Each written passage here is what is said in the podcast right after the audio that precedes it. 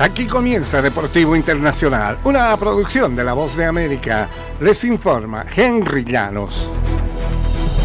En el baloncesto de la NBA, LeBron James contabilizó 17 puntos y 11 asistencias dos días antes de cumplir 39 años. Anthony Davis añadió 26 unidades y 8 rebotes y los Lakers de Los Ángeles condenaron a los Hornets de Charlotte a su noveno revés consecutivo al vapulearlos el jueves por 133-112.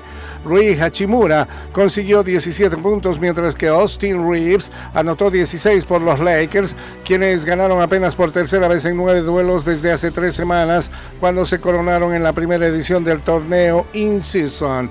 Los Ángeles se alejó en el marcador ante los alicaídos Hornets al anotar 41 puntos en el tercer periodo, encabezados por Hachimura y James, quienes anotaron 12 puntos por cabeza en este tramo.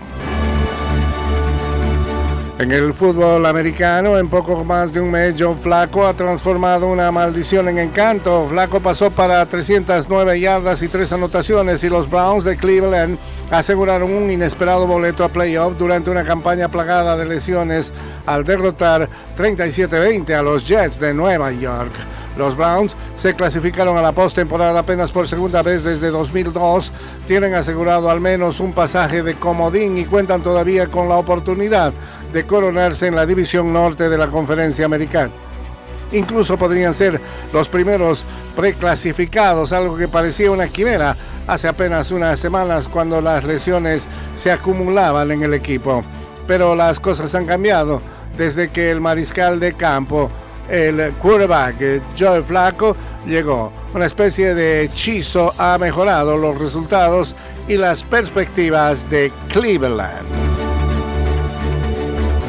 y los organizadores del abierto de tenis de Australia anunciaron un incremento de 10 millones de dólares australianos en los premios monetarios de la próxima edición del torneo que inicia el 14 de enero en el Melbourne Park. Craig Tilly, director del certamen, dijo el viernes en un comunicado que el torneo de Grand Slam ofrecerá ahora 86 millones y medio de dólares australianos en bolsa total de premios. En agosto, el abierto de Estados Unidos anunció que incrementaría el dinero total para los premios y la compensación de jugadores a un récord de 65 millones de dólares. Se trata de la mayor cifra entre los cuatro torneos de Grand Slam.